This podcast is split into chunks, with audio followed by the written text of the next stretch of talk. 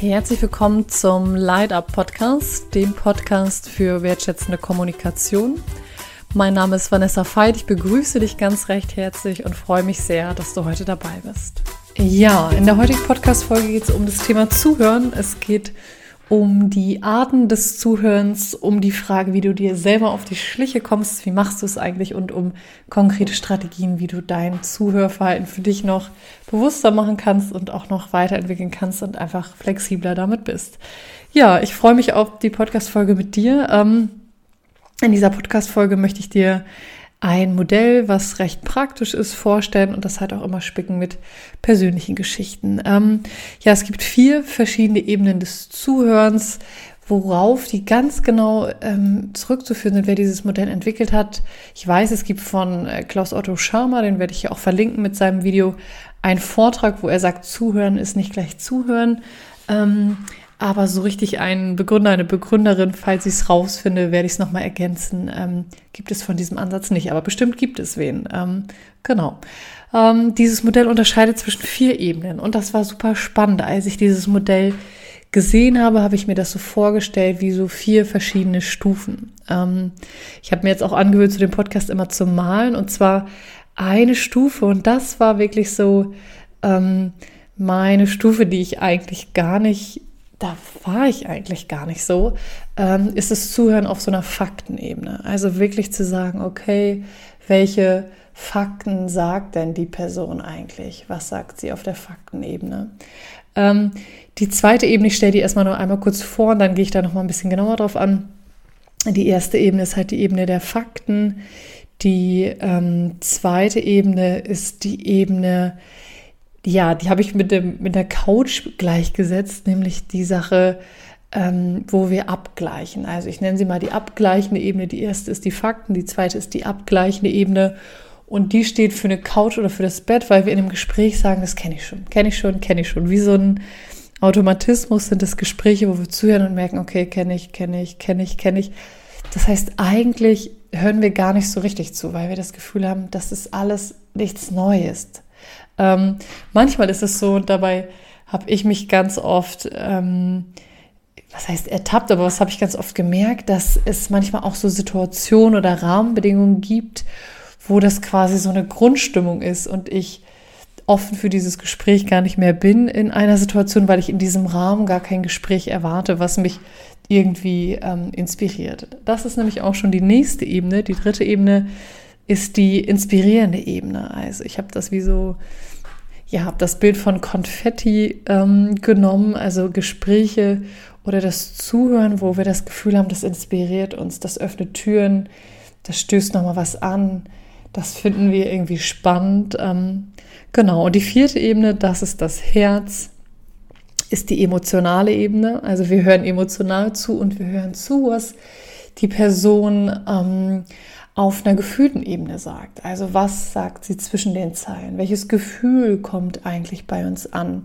Ähm, und als ich mich jetzt im Rahmen einer Weiterbildung mit diesen Zuhörebenen nochmal so beschäftigt habe, ist mir so aufgefallen, dass ähm, ich eine Komfortzone habe bei den Zuhörebenen. Und vielleicht hast du die auch. Und was mir im Vorfeld aufgefallen ist ähm, zu dem Thema Zuhören, dass wir so oft irgendwie schon im Kopf haben, was sage ich dann danach, wenn eine Person spricht? Also wir sind quasi schon in, in, der Sprechstimmung, während wir zuhören und dann hören wir eigentlich gar nicht wirklich zu, sondern sind schon bei unserem Gedanken, also bei der Frage, wie antworte ich darauf?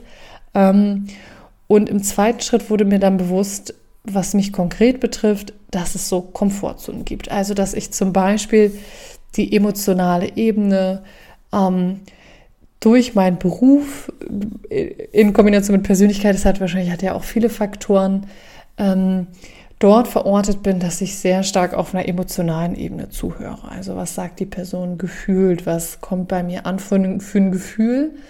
Ähm, und ich gleichzeitig aber auch gespürt habe durch diese Auseinandersetzung, und das war nochmal so ein Aha-Moment, den ich so mit dir teilen wollte, ist zu erkennen, was ist meine Komfortzone beim Zuhören ähm, aber auch damit zu spielen, also zu sagen, okay, in einer Situation, die mich eigentlich emotional bewegt oder emotional aufheizt, wie auch immer, ähm, auch dann zu sagen, okay, jetzt wechsle ich wie auf so einer Treppe, gehe ich mal auf die Stufe ähm, der Fakten und höre mir einfach nur mal die Fakten an und versuche dadurch so ein bisschen Distanz zu haben. Das heißt, der Gedanke hinter dem Modell, und das wurde mir so klar, ist zu erkennen, wo bin ich oft und das wertfrei zu nehmen und dann aber auch zu sagen, okay, ich kann die Ebenen wechseln und entweder hu, über einen Anker, das war gerade mein Mikro, über einen Anker, über die Treppe oder über, über einen Raumwechsel, also dass man diese Ebenen wechseln kann. Und was mir bei diesen drei Ebenen, was auch nochmal so eine Frage an dich ist, ist sozusagen, okay, wo möchtest du eigentlich gerne hin? Also was ist die Ebene? Ist es eher, dass du sagst, ich möchte eher faktisch hören oder eher emotional oder eher, ähm, ja, manchmal auch zu sagen, kenne ich schon, weil du vielleicht gerade vor Inspiration überläufst oder auf diese vierte Ebene, das inspirierende Zuhören.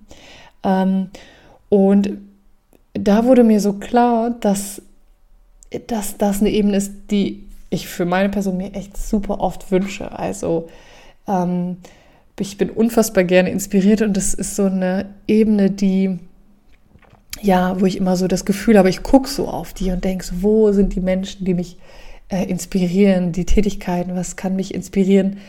Und gleichzeitig mir aber so klar wurde, dass, dass es um das Wechselspiel geht. Also zu sagen, okay, ähm, ja, sich wie im Leben davon zu lösen, zu sagen, es geht immer um das eine, sondern manchmal geht es auch um die Kombination unterschiedlicher, ähm, unterschiedlicher Ebenen. Genau.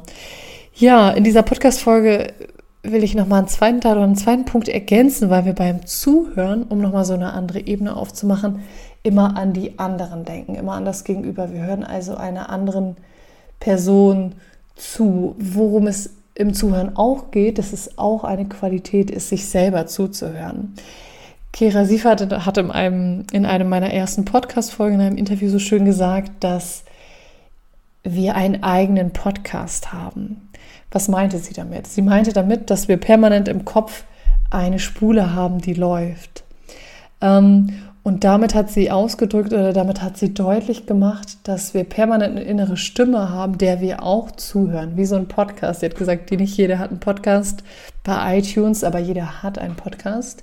Ähm, und diese Einladung auch an dich, dem Podcast dieser Stimme einfach mal zuzuhören, weil es geht nicht nur um das Zuhören der anderen, sondern auch der Frage, hörst du dir selber zu, welche Worte verwendest du, was ist aber auch dein innerer Dialog? Und die Frage, wenn du sagst, oh, ich merke, dann kommt eigentlich noch eine fünfte Ebene dazu, nämlich so eine kritische Stimme, die irgendwie rummeckert und rumnöckelt, dann auch zu sagen, okay, ähm, ich drücke jetzt einfach mal auf die Pause-Taste und sage, nö, das Kritische, das ist jetzt was, ähm, das will ich eigentlich gerade nicht. Genau. Ja, ich danke dir für die Podcast-Folge, für dein Sein, für dein Zuhören und freue mich auf die nächste Folge mit dir.